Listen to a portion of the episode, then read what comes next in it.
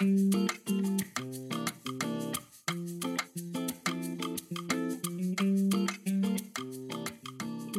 tout le monde. I'm Isabelle, the founder of Prêt à Parler, and today I'd like to tell you more about an exciting project my super équipe and I have been working on recently. It's called Prêt à Parler, le podcast. I can't wait for you to listen to it.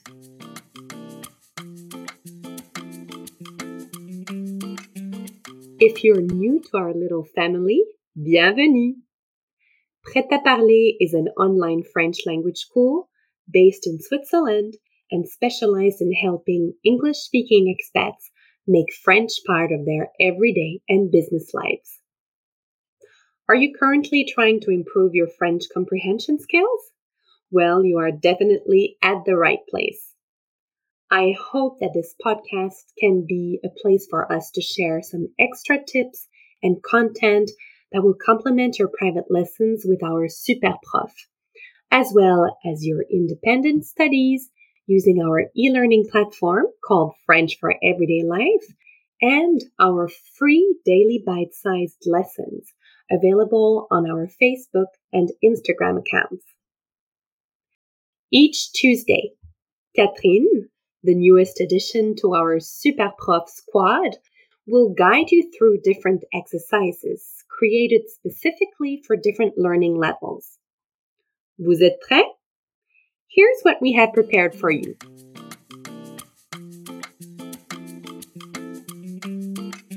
If you're just starting with French, then le mot mystère is for you. Try to guess this mystery word based on a playful description Catherine will give you. The answer will be provided on the episode's notes available on our website. Not a newbie anymore? La bonne nouvelle de Catherine is your next challenge. Listen to some good news from the Francophone world. The perfect activity if you still need some help to get familiarized with the French language's beautiful sounds. For intermediate learners, we have created Le Verbe Craquant, where you'll learn a new verb and how to use it in your everyday life. Expert learners are also very much welcome to play with us. For them, we've developed Prête-moi ta plume, where you listen to an extract from a play, a poem, a novel, and much more from famous and lesser known French speaking artists. Les Super Profs and I, we love that structure because it is open to all levels while proposing specific challenges to learners of more advanced levels. Also, each episode comes with its transcript, as well as English translations for the more complex vocabulary, which you can find on our website, prêtaparler.ch.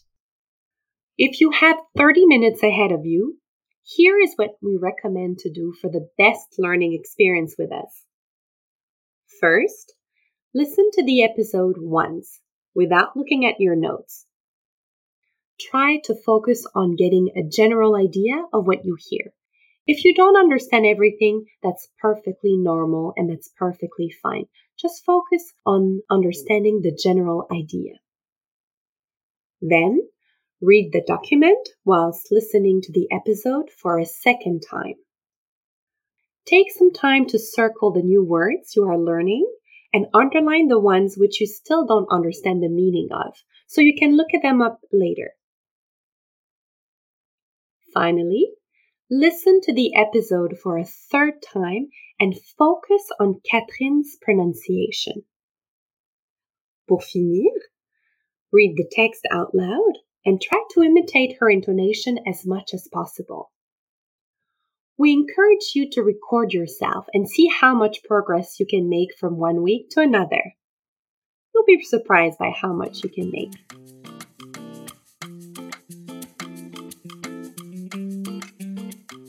We hope our podcast will spark the curiosity to develop your French skills.